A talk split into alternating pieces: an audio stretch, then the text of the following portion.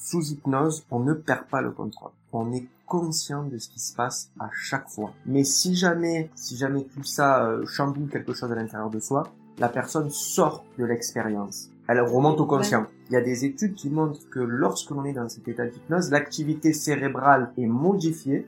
S'il y a bien un truc que je déteste, c'est perdre le contrôle. Et c'était notamment pour ça que je souhaitais recevoir Julien Maméli, hypnothérapeute en hypnose ericksonienne. Vous vous concentrez sur ma voix, les paupières deviennent lourdes, lourdes, tellement lourdes qu'elles se ferment, et c'est dormir sommeil profond. Là, c'est hyper direct. Il y a que certaines personnes qui sont hypnotisables dans les spectacles, parce que ce sont des ordres. Et t'as l'autre technique pour l'hypnose thérapeutique de suggestion indirecte qui là correspond beaucoup plus au profil de toutes les personnes, beaucoup plus doux, beaucoup plus calme. On, va accompagner la personne et la personne est actrice de son état. Dans quelques instants, lorsque tu seras d'accord, tu vas pouvoir fermer les yeux. Quelles sont les différentes méthodes d'hypnose? En quoi a-t-elle été démontrée scientifiquement? Comment l'hypnose peut être un outil curatif en tant que thérapie? L'hypnothérapeute va créer un état de sécurité, de calme, où la personne va pouvoir être hyper concentrée et créer un état de d'hyper focalisation sur elle-même. C'est-à-dire qu'elle va faire abstraction de ce qui se passe autour d'elle, qui fait que les, les réponses aux questions qu'elle peut se poser dans un état de conscience classique vont être beaucoup plus rapides. Autant de questions que je souhaitais poser à Julien, et du coup, je vous laisse en très bonne compagnie avec mon invité, Julien Maméli. Salut Julien Salut Mathilde Bah bienvenue déjà sur Paris Gagnant. Merci, merci pour l'invitation. Est-ce que t'as tout ce qu'il faut? On a des figues du jardin Eh ben, on est super bien reçus dans le studio. Merci beaucoup pour l'accueil. Il y a des figues du jardin, il y a de l'eau fraîche. Merci. C'est l'été. Julien, ce que je te propose, euh, c'est peut-être un peu de contexte pour nos auditeurs. Parce que nous, du coup, on se connaît. Oui. Et il y a bien dix ans de ça, on s'est retrouvés en Corse, avec des amis en commun. Oui, c'est vrai. C'est vrai, c'est vrai. Et tu nous expliquais que tu étais en train de te former sérieusement à l'hypnose. Et c'est comme ça que débute du coup un soir d'été en Corse, une petite séance d'hypnose entre nous, entre amis. Ok. Et honnêtement, alors moi depuis euh, mes chakras se sont bien ouverts en 10 ans, mais euh, à l'époque je ne sais pas du tout l'ampleur de l'hypnose et de l'hypnothérapie. Et commence du coup ce soir-là un show d'hypnose euh, que tu fais d'abord sur une de nos amies et je parle de chaud car en fait moi j'étais vraiment un peu euh, omnibulée, un peu fascinée par ce qui était en train de se passer. Et certes j'étais fascinée, mais tu vois j'étais persuadée, persuadée que sur moi non ça ne marcherait pas. Ouais ouais. Comme beaucoup de gens je pense, scepticisme bonjour. Et puis forcément vient mon tour, donc je me prête au jeu et là réceptivité fois mille, fois mille. Et en fait pourquoi je te raconte ça Julien? Parce qu'en fait tout simplement déjà pour te remercier te remercier parce que je pense il y a dix ans de ça que tu avais semé une certaine petite graine en moi. Et euh, il y a quelques temps de ça, j'ai fait des séances d'hypnothérapie. Donc sur des ah cool. Euh, ouais, très euh, perso, ouais. Plus perso. Et ça a été une vraie solution. Une vraie solution. J'ai un, j'ai adoré l'expérience, j'ai adoré le cheminement. j'ai surtout énormément appris sur moi. Et ça a créé, si tu veux, des mécanismes un peu de, de déblocage sur certains de mes schémas de pensée. Qu'est-ce que c'est libérateur Ah mais bien sûr, bien sûr. Et, souvent ça commence par ça, l'hypnothérapie, c'est on, on, voit un show ou une démonstration d'hypnose grand public et après on, on franchit le, pas et on va en séance thérapeutique et là c'est une révélation. Ouais. Et en fait, tu vois, à travers cet épisode, je voudrais qu'on, bon, forcément qu'on aborde qu'est-ce que l'hypnothérapie, qu'est-ce qu'elle peut nous soigner, etc. Mais comment, en fait, l'hypnothérapie peut être vraiment un outil et une solution à d'autres thérapies plus classiques, type la psychologie. Ok. Et euh, parce que moi en fait je reste persuadée que du coup il y a peut-être des pratiques, euh, des thérapies qui sont plus adaptées pour certaines personnes que d'autres. Tu vois comme l'a été honnêtement l'hypnothérapie pour moi. Et je trouve ça vraiment dommage du coup de mettre euh, l'hypnothérapie un peu dans une, une case un petit peu mystique, comme tu dis, il faut que des personnes voient un show d'hypnose pour que ça devienne un peu plus euh, grand public. Donc ça c'était le contexte que je voulais un peu remettre avant de commencer euh, pour cet épisode qui je pense va être très très riche. Et du coup, Julien, si tu le veux bien, est-ce que tu pourrais te présenter de la manière dont tu le souhaites? Mais tu nous dis ce que tu as envie de dire. Eh ben écoute Mathilde, merci pour l'anecdote, ça m'a rappelé de bons souvenirs. C'est vrai que c'était il y a dix ans déjà. On se voit pas vieillir. Mais euh, du coup, pour me présenter, alors moi ben, j'ai 29 ans et j'ai commencé l'hypnose très jeune parce que à 14 ans, j'hypnotisais pour la première fois une personne. Euh, sans trop savoir vraiment ce qui se passait, sans trop savoir comment ça marchait réellement, mais en voyant que ça marche en fait. La personne elle est vraiment hypnotisée, il y a vraiment un état particulier, mm. quelque chose qui se passe. Et donc à partir de là, je m'intéresse à l'hypnose, je, je me forme, je lis des ouvrages, euh, je fais des études euh, orientées hypnose, et donc je deviens praticien en hypnose ericksonienne. Mm. J'ouvre un cabinet, et en parallèle de ça, je fais aussi des démonstrations euh, en show, des spectacles d'hypnose grand public. Donc je fais les deux. Je fais à la fois de l'hypnose thérapeutique, à la fois de l'hypnose de spectacle, et là, actuellement, ça fait six ans maintenant que c'est mon métier à temps complet, c'est-à-dire que je ne fais que ça, que de mmh. l'hypnose. Donc là, euh, je vis vraiment un rêve éveillé parce que c'était vraiment un rêve d'enfant. Dès que j'ai, quand j'ai eu 14 ans, moi, c'était vraiment mon rêve de vivre de l'hypnose et aujourd'hui, ça fait six ans que c'est mon métier. Donc c'est que du bonheur. Trop bien. Et en plus, alors tu disais que tu t'étais formé très jeune et tu t'es formé un peu seul. Oui, parce qu'en fait, à la base, euh, quand j'avais 14 ans, l'hypnose c'était pas aussi développé que ça l'est maintenant. Hein. Mm.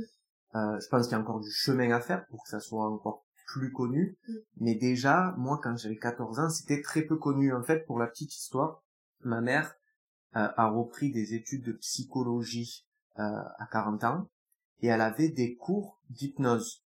C'est en plus dans, le, dans le cursus psycho, il y avait des cours d'hypnose. Et donc de là, je me suis intéressé déjà à ces cours-là. J'étais très jeune, mais du coup j'ai lu ces cours. Et après, ben, je me suis renseigné, j'ai acheté des livres, je me suis documenté, et c'est comme ça que je me suis auto-formé à l'hypnose par mmh. l'intermédiaire des cours de psycho de, ma mère, les ouvrages que j'ai pu euh, acheter et, euh, et que j'ai pu lire par la suite, et ça s'est fait un peu tout seul. Quand j'étais hypnotisé il y a dix ans, je ne je n'étais mmh. pas formé, c'était vraiment moi seul qui avait appris ces techniques. Mmh. Il y a les cours de ta mère que tu voulais le soir. Voilà, ouais, c'est ça. Exactement. Euh, souvent, j'aime bien demander, euh, demander aux, aux personnes s'il y a eu, euh, tu vois, un élément déclencheur dans leur parcours. Alors là, c'est certainement ta rencontre avec l'hypnose, mais des fois, tu as un peu euh, une rencontre, une bonne fée, une anecdote qui fait un peu que les personnes s'engagent dans ce qu'elles sont en train de faire. Est-ce que c'est ton cas? Est-ce que tu as eu toi un moment un peu un, un tournant oui, en fait, moi, euh, ben, à 14 ans, j'ai vu à la télévision pour la première fois un show d'hypnose dans l'émission C'est mon choix à l'époque. Je crois que ça existe encore, mais c'est plus sur France 3, c'est sur une autre chaîne, présenté par Evelyne Thomas. Ouais. Et du coup, euh, l'émission, c'était euh, euh, hypnotisez-moi si vous le pouvez, un, truc comme ça. Et donc, il y avait plein d'hypnotiseurs. Et là, je vois un hypnotiseur, Frank Six, qui hypnotise quelqu'un et qui lui fait faire la poule, la fameuse poule qu'on peut voir dans le show d'hypnose. Bon, je suis pas trop pour ce, ça, mais en tout cas, quand je vois ça à la télévision, je me dis, qu'est-ce que c'est? C'est pas possible. La personne, elle est complice. Qu'est-ce qui se passe? Et c'est comme ça que je décide de m'intéresser à l'hypnose et j'entre en contact plus tard avec cette personne, avec Frank Six, mmh. cet hypnotiseur de spectacle, et c'est lui qui va me former euh, dans les premiers temps à l'hypnose de spectacle. C'est vraiment en fait euh, ce passage télé qui a déclenché en moi. voilà mm. cette envie de m'intéresser à la chose. Et euh, et du coup après la rencontre avec ce personnage là qui a fait que je me suis euh, formé plus plus précisément à, à l'hypnose et à l'hypnose directive. Et d'ailleurs ça ça rejoint ce que je te disais en début de d'interview c'est que au départ c'est l'hypnose de spectacle souvent qui fait qu'on va s'intéresser à l'hypnose. Et là c'était un peu le cas ouais.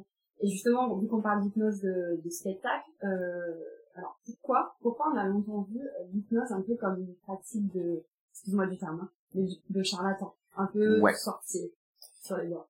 Alors si on reprend l'historique de l'hypnose, euh, un des premiers hypnotiseurs de spectacle, c'était un Belge, qui s'appelait Donato, et il faisait des grandes séances d'hypnose. Et ce qui s'est passé, c'est que il prenait tout le temps les mêmes personnes pour faire ses shows. Donc il allait de ville en ville et il prenait toujours les mêmes personnes. Ces personnes-là, elles étaient réceptives, elles étaient hyper réceptives à l'hypnose. Mais du coup, c'est vrai que quand tu vas le voir dans une ville et qu'en fait les mêmes personnes euh, sont présentes dans la ville d'après, tu te dis est-ce que ce sont pas des complices? Alors du coup, ça c'est vrai que euh, il y a eu euh, euh, quelque chose qui s'est créé, un scepticisme qui fait que les gens se sont dit maintenant c'est toujours les mêmes personnes qui sont hypnotisées. Mm. Comment ça se fait et donc c'est vrai que c'est, euh, je pense que c'est vraiment ça qui a fait que les gens se sont dit pendant un moment, ce sont des personnes euh, complices qui sont sur scène. Et après, il faut, faut, il y a certains hypnotiseurs aussi dont je tairai le nom, qui qui ont fait venir sur scène euh, des complices aussi. Et donc ça, Ouais. ça c'est Ça su. dégrade la profession. Et là, du coup, ça sert pas du tout la, pro- la profession et on se dit, ah ouais, en fait, euh, Mhm. c'est c'est truqué. Voilà. Et aussi, euh, je pense qu'il y a une explication un peu rationnelle et scientifique. Si je dis pas de bêtises, mais arrête-moi, Ouais. tu sauras mieux l'expliquer que moi, mais avant les années 90, ça n'avait pas été prouvé scientifiquement que l'hypnose, euh, enfin, c'était quelque chose prouvé scientifiquement. Oui. Alors, ça rassure les gens? alors, du coup, le fait que l'hypnose soit prouvée scientifiquement aujourd'hui, c'est bien. Il y a très peu de personnes qui y croient quand même. C'est ça qui est incroyable. C'est-à-dire que aujourd'hui, quand tu dis aux gens, euh, euh, ben, venez, on va faire de l'hypnose, ils vont te dire, non, mais l'hypnose, j'y crois pas. Mm. Et, et moi, alors, ce qui est incroyable, hein, le paradoxe, c'est qu'il y a des personnes qui vont dire, moi, je crois pas en l'hypnose, mais par contre, le magnétisme, j'y crois à fond. Alors que le magnétisme, on n'a jamais pu démontrer que ça marchait. Tu vois, alors, je remets pas en cause le magnétisme, Ouais, peut-être que ça marche, mais en tout cas, il n'y a pas d'études scientifiques qui expliquent que le magnétisme, ça marche vraiment. Alors que l'hypnose, il y a des études qui montrent que lorsque l'on est dans cet état d'hypnose, l'activité cérébrale est modifiée, et du coup, qu'il y a vraiment une activité cérébrale spécifique à l'hypnose. Donc, du coup, euh, euh, c'est, c'est- on, on, on pourrait pas dire, c'est pas normal aujourd'hui de dire euh, je ne crois pas en l'hypnose, parce que ça existe. C'est comme si je dis je ne crois pas que euh, la Terre euh, est ronde c'est une vérité. Du coup, elle, est- elle est vraiment ronde et l'hypnose, ça marche aussi vraiment. Et aussi, ce qui est bien, euh, je pense, à redire, c'est que l'hypnose, c'est un état naturel. C'est un état naturel, c'est un état de conscience modifié, et c'est un état aussi qui est dit spontané. Oui. Ouais. Alors, t'as deux types de trans. On va dire, hein, si, si, si- ça va être un peu compliqué, mais je vais essayer d'être le plus clair possible. Euh, c'est un état décalé de conscience, ça c'est fait.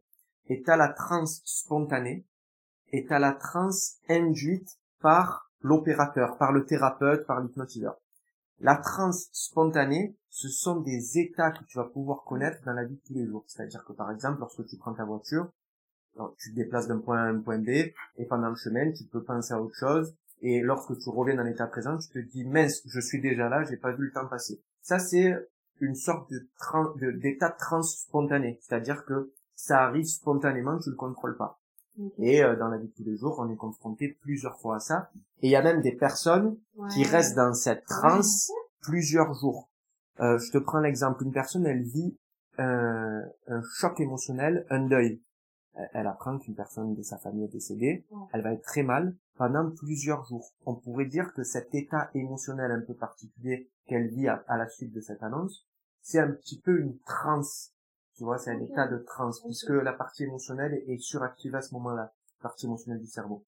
Et la transe induite, la transe induite par un opérateur, par un hypnotiseur, c'est une transe qui est construite par l'hypnotiseur, enfin, qui est construite par et avec euh, la, la personne hypnotisée, Qui est amené. hein. et qui est, voilà, exactement, c'est une transe amenée qui va être euh, à but thérapeutique ou euh, à but de, de show, quoi, mais Mm. euh, elle est amenée, cette transe. Voilà, donc il y a deux Ouais. la transe spontanée et la transe induite. On reviendra un peu sur la transe spontanée après, Ok. si vous avez des questions sur ça. Ok. Mais du coup, euh, en sachant que tu venais, j'ai récemment posé des questions sur Instagram, en Ouais. fait, pour savoir bah, quels étaient un peu les a priori, les interrogations sur l'hypnothérapie, sur l'hypnose, de manière globale. Et euh, ce qu'il en ressort, c'est quand même beaucoup, beaucoup d'appréhension, be- beaucoup de peur, je dirais même, qui sont vraiment projetées en fait sur la pratique de l'hypnose, parce que beaucoup de gens, bah, du coup, comme tu disais au début, ne connaissent pas, donc la vie ne pas, forcément. Et on pense souvent à tort qu'on peut être manipulé. En fait, quand j'ai regardé les réponses, il y avait beaucoup cette notion de contrôle, cette notion de contrôle des personnes en fait qui ont peur de perdre le contrôle et du coup qui pensent qu'on peut faire ce qu'on veut de nous, qu'on est maître de nos gestes, etc. Qu'est-ce que tu peux leur répondre? Alors déjà, pour rassurer tout le monde, sous hypnose, on ne perd pas le contrôle. Mm. C'est-à-dire que sous hypnose, on est conscient de ce qui se passe à chaque fois. Chaque minute, on est conscient de ce qui se passe. Par contre, dans cet état, euh, il va se passer certaines choses. Euh, on va voir certaines images, on va ressentir certaines sensations. Mais si jamais euh, tout ça est trop fort, si jamais tout ça euh, chamboule quelque chose à l'intérieur de soi, la personne sort de l'expérience. C'est-à-dire, elle se... enfin, je sais qu'on s'endort pas en hypnose, mais Ouais. elle se... Elle remonte au conscient, Ouais, dans, dans l'état de conscience de l'état de conscience classique. Voilà. En gros, dès que ça lâche eu trop, Mm. elle remonte au conscient. Et il faut savoir aussi qu'on ne peut pas faire faire n'importe quoi à quelqu'un sous hypnose. C'est-à-dire que si euh, on prend une personne hypnotisée et qu'on lui demande d'aller tuer quelqu'un sous hypnose, elle va pas le faire. Là aussi, elle va sortir de, de, de cet état. Sauf si c'est un meurtrier. Alors, c'est une bonne question. Non, mais ce que je veux dire, est-ce que l'idée c'est de se dire, est-ce que ça, parce que ça va contre nos valeurs, et parce que la personne que t'es en train d'hypnotiser n'est pas un meurtrier, mais si je te, t'es en train d'hypnotiser un potentiel ou un meurtrier, est-ce que tu vois, lui serait capable de le faire? Alors, je l'ai jamais fait, mais je Je doute. je l'ai jamais Merci fait. Voilà, c'est important. Mais je pense que oui, euh, la personne pourrait tuer quelqu'un du coup si elle a des pulsions meurtrières et que du coup euh, l'hypnose Ouais. permet ça.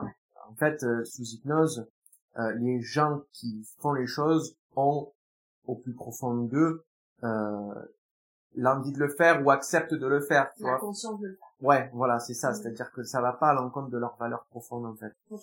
Donc du coup, euh, oui, on pourrait imaginer euh, dans ce scénario-là que la personne puisse tuer quelqu'un.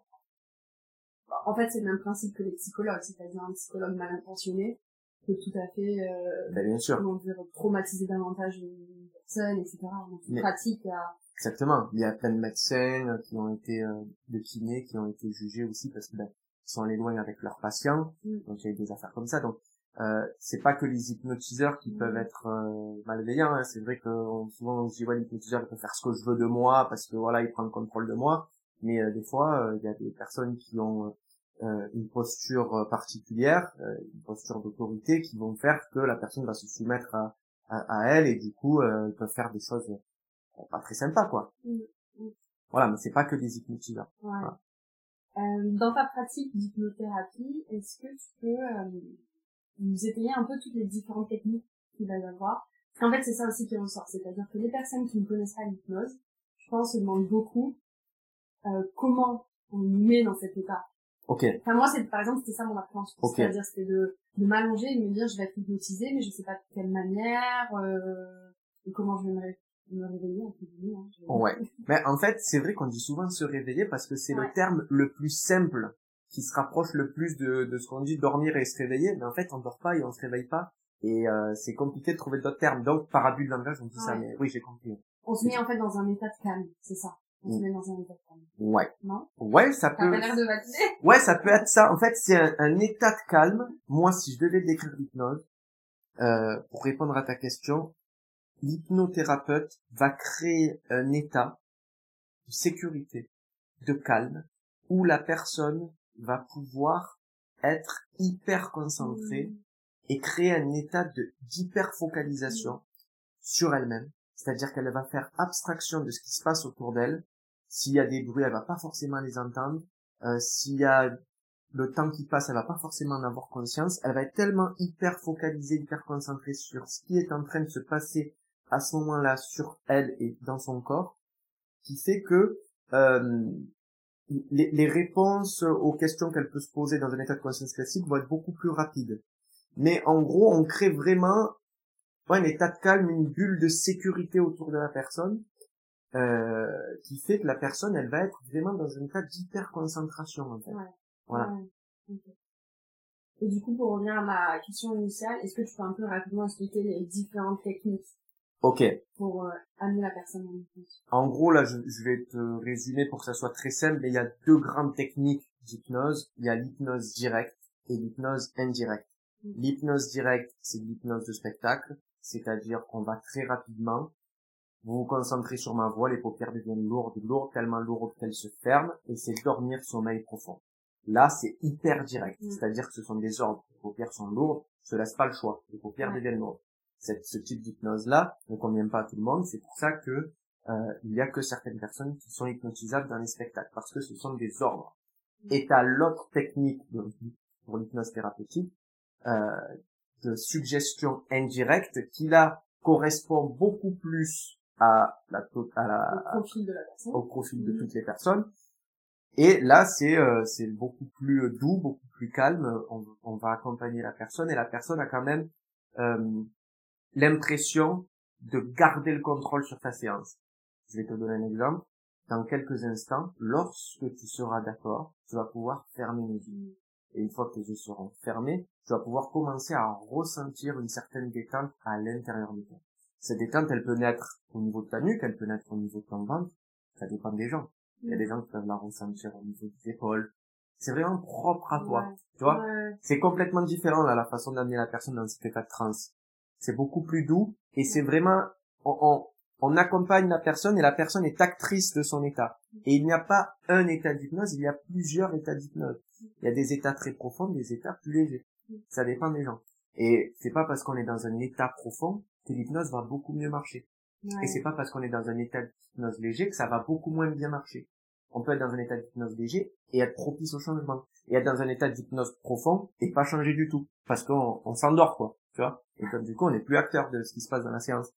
Donc en fait, ça, ça c'est intéressant aussi de le dire, c'est-à-dire que il y a plusieurs états d'hypnose, il y a plusieurs façons d'hypnotiser, et euh, en thérapie, la personne est actrice de sa séance. Voilà, elle n'est pas passive. Et puis la personne a aussi émis euh, au thérapeute pourquoi elle est là, qu'est-ce qu'elle souhaite, qu'est-ce qui, comment dire, qui l'embête, qu'est-ce qu'elle souhaite changer chez elle. Euh. Il y a aussi ça. Et du coup, souvent l'hypnothérapeute explique le protocole qu'il va mettre en place. Exactement. Et, et surtout, euh, ce qui se passe lorsque on va voir un hypnothérapeute, on discute avant la séance, et donc la personne, elle, va le dire, elle va dire, moi j'ai peur de perdre le contrôle, j'ai peur euh, qu'il se passe des choses bizarres, etc. Donc si cette personne fait cette demande-là, euh, on peut créer hypnotiser une personne avec les yeux ouverts. Hein. Voilà, donc du coup, euh, peut-être que ça peut rassurer la personne à ce moment-là, de dire, ben, on va faire la séance et vous aurez tout le long de la séance les yeux ouverts. Et on n'est pas forcément obligé d'être allongé. Et on n'est pas forcément obligé d'être allongé. D'ailleurs, ça revient à ce qu'on disait tout à l'heure, les personnes qui sont en spontanée lorsqu'elles sont en voiture, elles sont assises les yeux ouverts.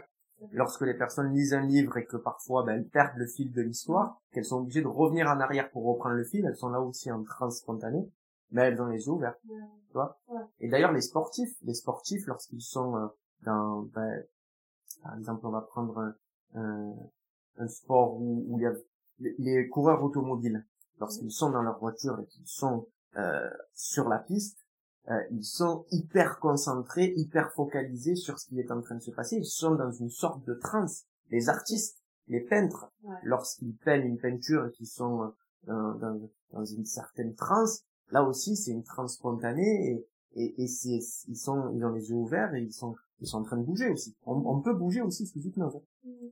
Super intéressant. ben ouais, du coup ça remet, ça, ça, ça remet euh, en question peut-être les croyances de la plupart des personnes qui se disent ouais l'hypnose on est dans un état où on perd le contrôle où on dort et où l'autre a le pouvoir sur nous. Alors que c'est pas du tout ça l'hypnose. Ouais. Ouais. et euh, j'ai aussi une autre question pour toi sur encore qu'est-ce que l'hypnothérapie parce que je l'ai vu sur ton compte Instagram. Ouais. Et euh, et j'ai pas tout à fait compris. Donc je veux des explications. Ok. En fait dans une de tes vidéos tu dis que l'hypnose est en fait une création de confusion Ok, alors euh, en fait, c'est pas l'hypnose qui crée de la confusion, c'est la confusion qui crée de l'hypnose.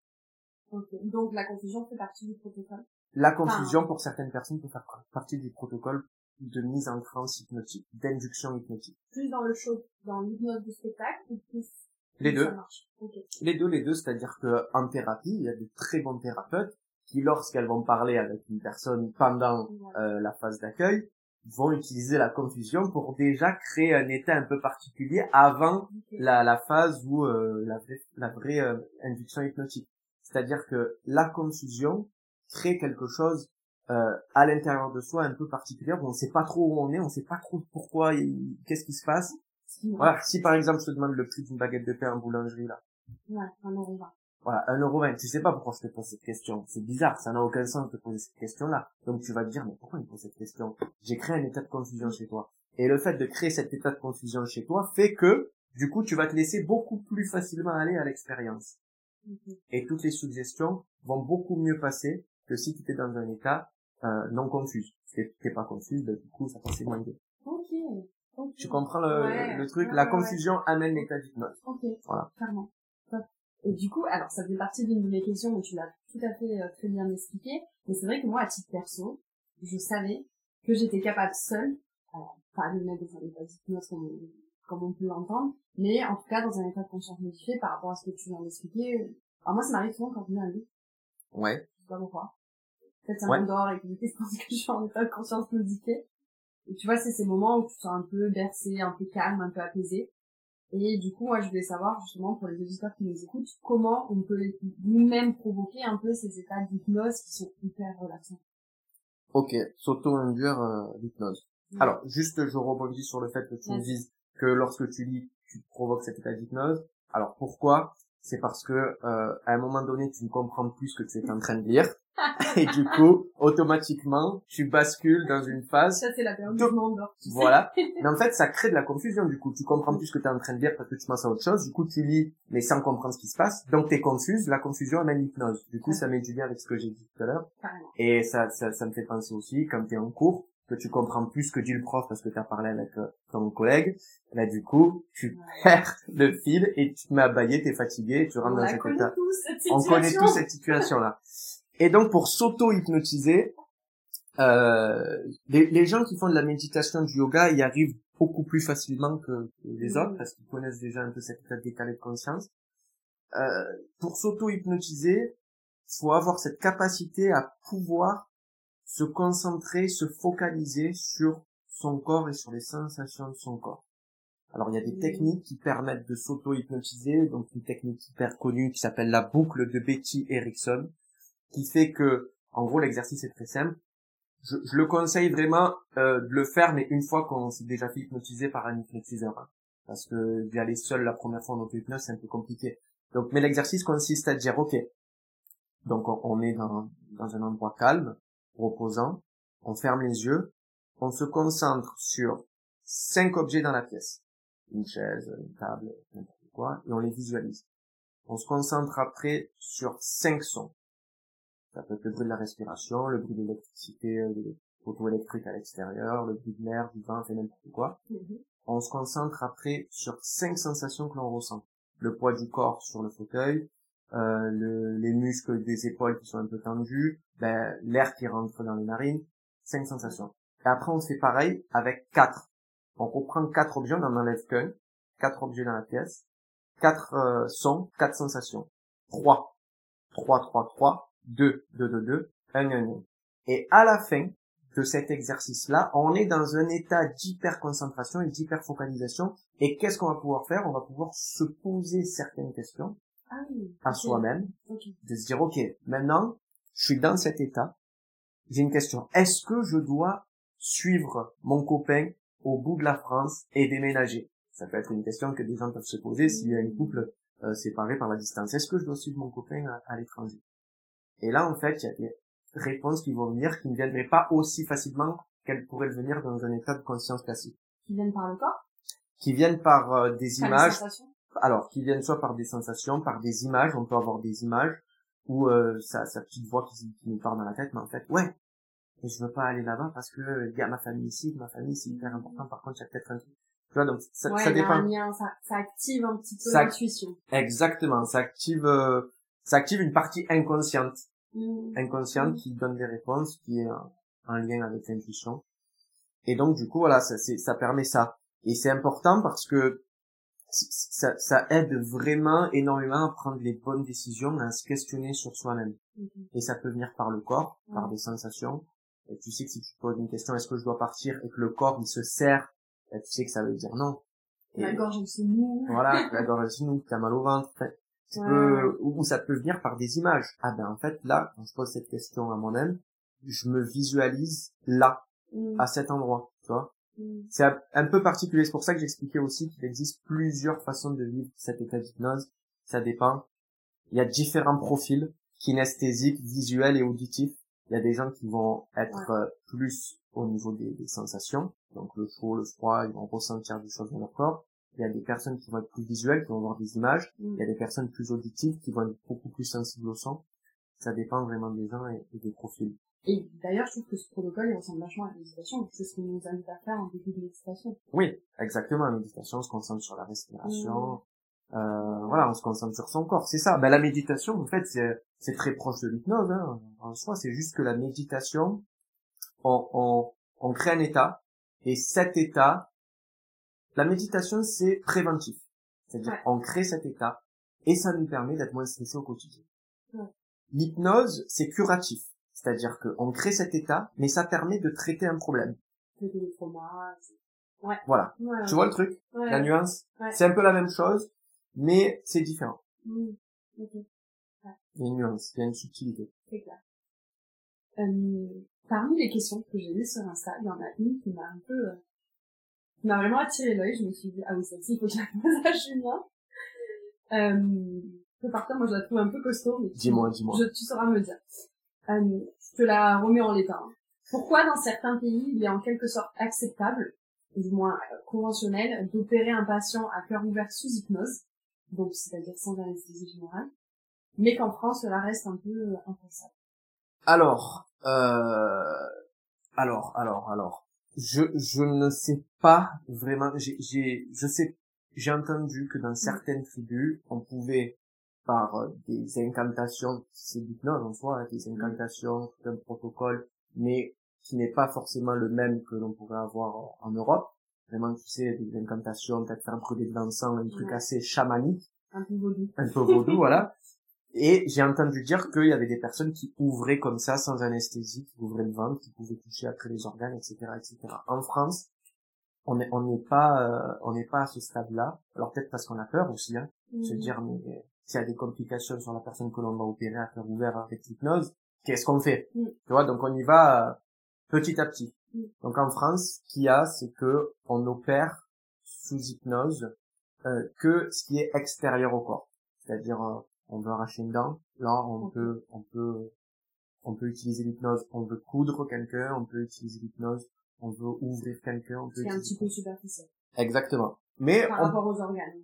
Exactement. Mais on pourrait, euh, pourquoi pas, imaginer que dans le futur, on puisse opérer à cœur ouvert Mhm. sous hypnose. hein. C'est, c'est pas, c'est pas impossible. Mhm. Par contre, il faut, euh, il, faut creuser. Il faut Ouais. creuser. Et je pense que ça prend du temps parce que ben, dans nos cultures, on, on- a besoin vraiment de prendre le temps pour, pour être le plus en sécurité possible.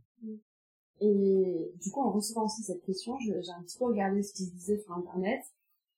Et en fait, comme l'état hypnotique, enfin l'hypnose permet de réduire la douleur, apparemment de 50%, je sais pas, mais en tout cas permet de réduire la douleur et te met dans un état de, de calme, un peu d'immobilité. Hum Ce qui est dit, c'est que souvent l'hypnose, ça vient en complément d'une anesthésie locale et que en fait ça vient en complément, mais que du coup les médecins regardent quand même à l'écran l'état où en est euh, l'activité cérébrale, Ouais. si elle vraiment euh, du coup elle répond du coup à l'hypnose et après en fonction de ça il le faut et ça permet en fait de réduire les doses euh, d'anesthésie Anesthésie. et du coup c'est un peu comme ça que c'est fait en tout cas je pense en France C'est exactement. Ouais, c'est c'est comme ça. ça. En Ouais. fait, on, a, on, on, On analyse. Voilà, on analyse l'activité cérébrale de la personne, donc la personne est sous hypnose. Si on voit que on, on lui met un petit peu de produit, parfois on n'en met pas, ça dépend, hein, des fois on en Mhm. met, des fois on n'en met pas. Et si jamais la personne, elle part, euh, elle, revient dans cet état de conscience, on peut augmenter la dose. Mais du coup, si elle est vraiment en hypnose tout le long de l'opération, ben, il y a vraiment une dose réduite Mhm. d'anesthésiant, et ce qui fait que la personne, elle, elle se réveille, mais avec euh, avec beaucoup moins de d'effets secondaires qu'elle aurait pu avoir euh, si elle avait eu une anesthésie complète quoi. Donc vraiment c'est magique. Du coup et là et là c'est vrai que on se dit waouh en fait ça marche vraiment en fait Mhm. l'hypnose Mhm. parce que du coup les personnes elles font pas semblant euh, de de ne pas avoir mal quoi. hein. Quand on a mal on, on a mal quoi. On peut pas Ouais. faire semblant. Mm. Donc voilà ça c'est une preuve qui fait que que- qu'on croit qu'on est obligé de croire en l'hypnose qui fait que ça marche quoi. Euh, J'aimerais bien aussi parler euh, d'addiction. Ouais. Parce que je sais qu'il y a beaucoup euh, de personnes qui vont, vont faire de l'hypnose, qui vont avoir des séances d'hypnothérapie, notamment euh, pour des addictions, euh, je sais pas, à l'alcool, au tabac, etc. Est-ce que toi, dans ta pratique euh, côté hypnothérapie, c'est des choses que tu vois souvent? À les addictions, euh, énormément de personnes viennent consulter des hypnothérapeutes pour les addictions. D'ailleurs, euh, le plus souvent c'est pour la cigarette, Mm. euh, la cigarette, l'alcool, euh, les jeux à gratter. Voilà, il y a, il y a plein d'addictions possibles. Et en fait, l'hypnose peut aider à euh, se libérer d'une addiction. Après, c'est toujours intéressant de le faire euh, en complément d'un accompagnement. Par exemple, je, je pense aux personnes qui, qui sont alcooliques. Hein, c'est très compliqué de se Ouais. sevrer directement, voire c'est impossible lorsqu'on est alcoolique d'arrêter du jour au lendemain parce que le corps va réclamer sa dose et du coup c'est même dangereux Donc du coup, euh, c'est intéressant de le faire euh, avec un hypnothérapeute, mais aussi avec un autre professionnel de santé qui lui-même est capable de gérer ça, de gérer au niveau physique ce qui se passe. En fait, l'hypnose va gérer au niveau émotionnel ce qui se passe, et euh, le, le, médecin va gérer au niveau physique. Mm. Voilà.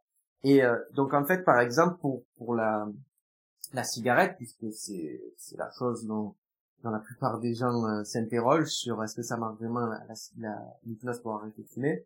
Faut savoir que de fumer en fait, euh, c'est euh, ça, ça ça apporte quelque chose de positif à la personne, à l'inconscient. C'est-à-dire que ça apporte vraiment beaucoup de choses négatives, ça tue, euh, c'est pas bon pour la santé, c'est cher, etc., etc. Mais inconsciemment, ça apporte quelque chose de positif à la personne. Ça l'aide à déstresser, ça l'aide à combler un manque, euh, ça l'aide à passer le temps. Il y a plein de choses qui peuvent faire que la personne ait ce besoin de fumer. Du coup, en thérapie, c'est pas euh, genre un deux trois je te dégoûte de la cigarette. Ça, ça ne marche pas. alors, Julien, alors, faire un effort. on peut le faire, mais ce qui risque de se passer, c'est que si je te dégoûte de la cigarette, le, le, besoin profond que t'a apporté la cigarette, la chose positive, ben, tu vas devoir le, le trouver ailleurs. Et donc, qu'est-ce que tu vas faire? Tu vas peut-être boire ou manger ou n'importe quoi. faire. ouais. passer sur une autre addiction. Donc, l'idée, c'est vraiment de travailler sur ce dont ta partie inconsciente a besoin et, et qui est amené par cette, mm. par ce comportement-là, et travailler en profondeur sur ça pour pouvoir se libérer par la suite de cette addiction et mettre en place un comportement qui soit beaucoup plus euh, acceptable pour soi. C'est-à-dire que par exemple, la personne qui va arrêter de fumer, si elle se met à faire du sport, euh, peut-être que c'est beaucoup plus simple pour elle d'arrêter de fumer, ça va être beaucoup plus euh, euh, acceptable et cohérent pour elle. Alors là, c'est c'est vraiment un, raccourci que je donne, hein, parce que c'est beaucoup plus compliqué que ça. Hein. C'est pas le sport va faire qu'on va vraiment arrêter de fumer, mais c'est pour te donner un exemple. Et, et du coup, euh, ce qui est intéressant, c'est de se dire qu'en fait, l'hypnose, euh, c'est pas forcément en une séance qu'on va arriver à arrêter de fumer complètement. Tu vois, il faut parfois plusieurs séances, creuser plusieurs fois et euh, faire des petits ajustements. Et c'est pas magique. Voilà, ça c'est important. Et aussi, ce qui est intéressant, c'est qu'il faut que la personne aussi, elle ait envie d'arrêter de fumer. Si elle n'a pas envie d'arrêter de fumer, ça ne marchera pas.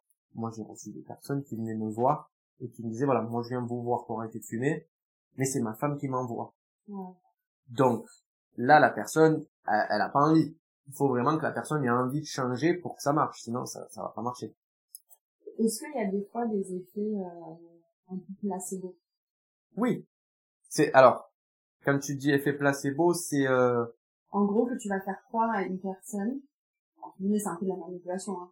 Ouais, ouais. du terme. Oui. Que tu vas faire croire à une personne, je sais pas, euh, tu vois, qu'une personne qui euh, tu vois, une addiction, enfin, en tout cas, un besoin de beaucoup manger pour trouver un certain vide, par exemple, du coup est en surpoids, qui du coup cherche à perdre du poids, est-ce que tu vois, si tu lui fais un effet placebo, tu lui fais croire que euh, ces sensations de TCP vont arriver plus rapidement, si euh, tu lui fais croire qu'on a mis un anneau gastrique euh, en elle, etc. Est-ce que ça, c'est des choses, par un effet placebo comme ça euh, Alors, euh, oui, oui, mais pareil, par exemple, l'anneau gastrique, c'est pareil, tu vas, tu vas créer un pansement sur le problème, mais parfois, il faut aller traiter le problème en profondeur pour pouvoir, mm. ça, ça marche sur le long terme. Mais oui, euh, c'est l'effet placebo est étroitement lié à l'hypnose en fait, puisque l'hypnose c'est des suggestions qui font qu'à un moment donné, la personne va tellement adhérer à ces suggestions-là qu'il va y avoir un changement de comportement. Et l'effet placebo, c'est pareil, on y met plein de choses à l'intérieur, par exemple pour les, cachets placebo, on y met plein de choses à l'intérieur, et la personne prend ce cachet, et en fait, elle absorbe euh, tout ce qu'on a mis comme croyance, comme effet euh, potentiel euh, sur ce cachet, du coup, ça, ça, ça se produit vraiment. Au final, est-ce que on s'en foutrait pas un petit peu si ça marche vraiment? Oui, c'est comme une technique de visualisation. Hein. Exactement. C'est ça. Hein. C'est-à-dire que au final, ça marche, tu vois? Donc il y a des gens qui vont dire ouais mais c'est de l'effet placebo l'hypnose. Ouais, ça marche pas, c'est de l'effet placebo. Ben, si ça marche. Et peut-être que oui, c'est de l'effet placebo, mais ça marche. Donc au final, qu'est-ce qui est mieux? Mm. C'est de ne croire en rien et rester dans une vie où on ne croit en rien et qui du coup nous crée rien ou est-ce que c'est pas plus beau de croire en certaines choses et qui du coup créer en nous certaines choses pour de vrai en fait? Tu vois le truc? Donc moi pour moi enfin la seconde partie, euh, c'est, c'est la plus belle chose, tu vois? De dire, ben moi je crois en ça, et le fait de croire crée quelque chose à l'intérieur. Et du coup, c'est, c'est beaucoup plus intéressant, selon moi, de vivre comme ça. Ouais, je peux pas, je peux pas rebondir sur ça, c'est tout. J'ai rien à ajouter sur ça. Euh, il y avait aussi un sujet, et je pense que tu l'as fait, sur les sportifs de haut niveau. Est-ce que tu peux aussi créer, et, enfin, être en quelque sorte un peu un coach mental pour eux?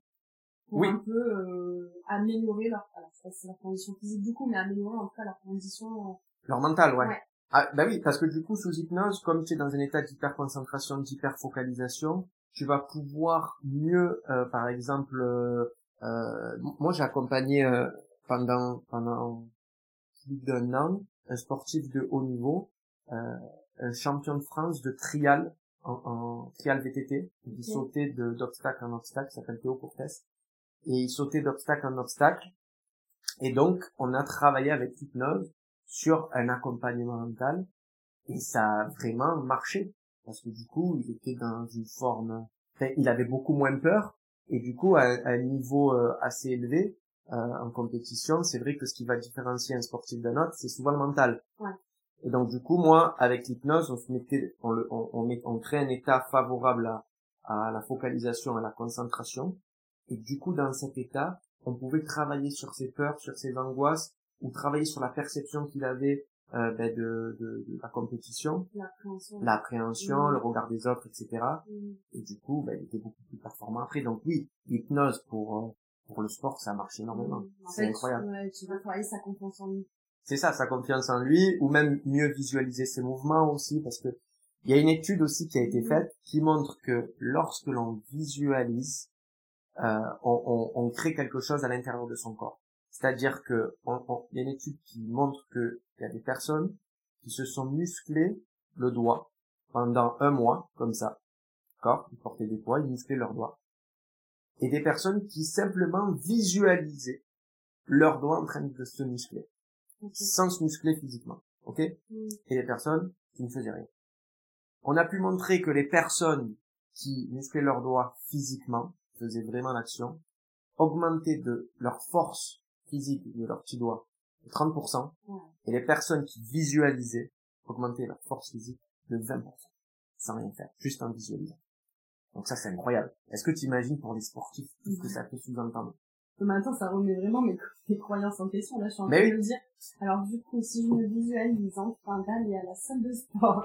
eh ben, si tu te visualises en train de porter des poids tous les soirs avant d'aller coucher, tu te visualises en train de porter 100 kilos, tu te visualises, tu visualises, je peux te promettre, je peux te garantir qu'au bout d'un mois, si tu le fais tous les soirs, tu vas pouvoir porter plus que ce que tu es en train de porter aujourd'hui sans visualisation.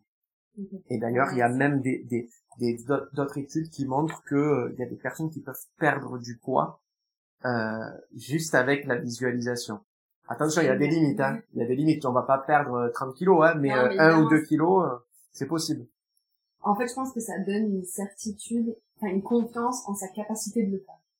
Euh, oui, mais alors, c'est moi je pense que ça crée vraiment euh, le cerveau va mettre son attention sur une partie du corps et ça va, je pense, créer des connexions aussi. Et ça, c'est dingue.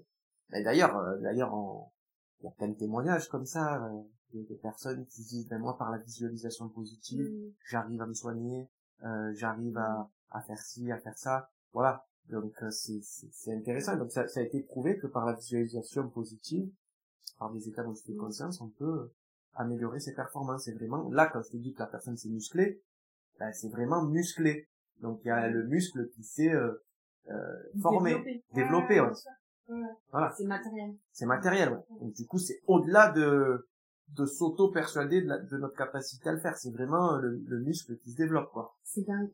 Euh, Julien, moi je, je pense que j'ai, moi j'ai fait à peu près le tour de toutes mes questions. Est-ce que toi tu voudrais rajouter quelque chose un peu sur euh, toi, ta pratique de l'hypnothérapie? Est-ce qu'il y a des choses qu'on va mentionner qui te semblent Moi, j'invite vraiment les gens à faire de l'hypnose parce que ce qu'il faut retenir, c'est que euh, l'hypnothérapie, c'est très rapide c'est très rapide. Lorsqu'on fait des séances d'hypnose thérapeutique, on va mm. beaucoup plus vite que lorsque l'on va chez un psychologue. Donc c'est intéressant de connaître ça Après, à savoir qu'en fonction de la problématique, euh, c'est mieux d'aller voir un psychologue, attention. Hein. Mm. Mais parfois, il y a des choses qui peuvent se régler euh, beaucoup plus vite avec de l'hypnose. Ça peut aller plus vite. Donc vraiment, j'invite tout le monde, toutes les personnes qui m'entendent, à se renseigner sur l'hypnose et à aller consulter un hypnothérapeute. Ça peut énormément vous aider. Complètement aligné avec ça. Et du coup, Julien, j'aime bien finir par une petite liste de questions. Ok. Euh, et notamment la question signature du podcast. Que signifie pour toi faire le pari gagnant de sa vie Alors c'est la seule, c'est la seule question qui, qui, qui que j'ai pas préparée forcément parce que les autres, euh, on me les pose assez, assez souvent, c'est mon métier. Donc le pari gagnant de sa vie, Prends tout ton temps. ouais, le pari gagnant de sa vie, pour moi, c'est la phrase qui correspond le plus à cette philosophie, c'est mieux vaut vivre avec des rebords qu'avec des regrets. C'est-à-dire que il faut faire les choses, Mm. il faut les faire, Tu vas les regretter. quitte à les regretter, mais il faut les faire. Euh, Julien, que penses-tu de cette affirmation Vous êtes ce que vous faites. Je l'aime bien celle-là parce qu'en fait, pour moi, le met en lumière l'être Ouais. et le faire, ce qu'on fait, ce qu'on fait au quotidien. Vous êtes ce que vous faites? Ouais. Ouais. Tu peux ne pas être d'accord, hein. Eh ben écoute, je vais rebondir sur euh, une étude aussi de Nickton et Ogden qui dit que euh, ils, ils ont une approche particulière de, de de la thérapie qui disent que des émotions euh, négatives vont conditionner notre façon de se mouvoir, notre façon d'être. On va pouvoir être courbé, marcher euh, la tête Mmh. basse, etc. Et ils ont prouvé que si on se force à faire autre chose, donc à se tenir droit, regarder euh, fièrement les gens, euh, marcher d'un pas euh, d'un pas assuré, ben, tout ça modifie nos émotions Mm. et crée des émotions positives et on peut euh, aller mieux mentalement Mm. grâce à ça. Donc du coup en fait le fait de faire participe aussi à l'amélioration de l'être, tu vois, Ouais. et de se forcer à faire parfois. Ouais, et au-delà du faire, c'est vraiment le mouvement. Parce que là, c'est- il y a cette notion de mouvement du Ouais. corps. Et d'ailleurs, euh, tu sais, il a été aussi prouvé que si toi, tu te forces à sourire, bah d'un coup, tu te sens aussi un peu mieux. Exact, exact. Ben ça rejoint cette étude là, ouais. C'est ça. Et alors, parce que c'est beaucoup d'études, mais est-ce que tu aurais d'autres références à nous partager? Ça peut être tout simplement d'aller voir quelque chose d'hypnose, mais ça peut être un livre, un vécu, quelque chose, un petit coup de cœur récent euh, de ta part. Euh, alors là, récemment, parce que j'écoute énormément de, de séances euh, d'hypnose sur YouTube, Mm. et là, j'ai trouvé quelqu'un qui n'est pas trop connu, c'est-à-dire il n'a pas énormément de vues sur YouTube, mais franchement, allez écouter ces séances d'hypnose, euh, elles sont incroyables, c'est d'une justesse et euh, moi ça ça, ça m'a épaté. Euh, la chaîne s'appelle Vos paupières sont lourdes et euh, c'est Thomas Arsens et il fait des séances d'auto-hypnose euh, sur YouTube. Allez écouter, vraiment j'ai découvert ça il y a pas, pas longtemps, là, il y a deux trois jours et c'est exceptionnel ce qu'il ce qu'il dit. Euh, ses scripts sont incroyables. Et voilà, au moins ça vous permettra de découvrir un petit peu ce qu'est l'hypnose thérapeutique. Et est-ce qu'il y aurait quelqu'un qui Paris Gagnant Si- Dans la continuité, ça serait intéressant, pourquoi pas, d'entendre Christophe André, c'est celui qui a développé la méditation pleine conscience en France. Rien que savoir. Voilà. Voilà, c'est ça. Et donc du coup, euh, lui, euh, c'est vrai que il, il- est super intéressant et il a un discours aussi euh, hyper intéressant sur ce que la médi- méditation, ce qu'elle peut apporter de positif. Donc ouais, moi dans la continuité, hypnose, après pourquoi pas méditation, ça serait intéressant. Ou alors Corinne Sobroum, en fait, elle, elle, elle a fait un voyage. Ça peut être intéressant aussi de la faire venir sur la chaîne. Elle a fait un, un, un voyage où elle a étudié le chamanisme. Ok. Et en fait, elle a réussi à prouver que dans certaines tribus reculées, on utilisait le chamanisme pour créer des états modifiés de conscience, un peu comme des états d'hypnose, et qu'au final, ça avait de vraies vertus. Donc le chamanisme, ça, ça marche aussi. En fait, la, la conclusion, la grande conclusion, c'est ça. Du coup, c'est intéressant aussi de de- de- d'entendre euh, ce qu'elle a raconté aussi. Voilà. Top. Et qu'est-ce qu'on peut te souhaiter alors du coup pour la suite, Julien? Eh ben écoutez, vous pouvez me souhaiter euh, ben, beaucoup de rencontres enrichissantes, de, de- qu'on puisse se rencontrer ben, sur mes différents spectacles, euh, sur mes différents événements, et euh, que ça dure encore longtemps. Ouais, que tu puisses vivre de ta façon Voilà. longtemps. Super. Mais Merci beaucoup, Julien. Merci à toi, merci pour l'accueil, pour les bonnes petites fraîches et, et l'eau. Merci. À bientôt. Et voilà, c'est la fin de cet épisode. j'espère qu'il vous a plu. Paris Gagnant est un podcast indépendant. Si vous voulez le soutenir et le faire vivre, le meilleur moyen de le faire est de vous abonner, de le noter 5 étoiles, de le commenter et le partager sur les réseaux sociaux. Et surtout, d'en parler autour de vous. Également, si vous voulez échanger avec moi ou si vous souhaitez me suggérer un invité, vous pouvez me contacter sur Instagram à mathilde underscore bct. Tous vos retours et votre soutien sont la bienvenue et m'aident énormément. En attendant, je vous dis à très bientôt pour un nouvel épisode.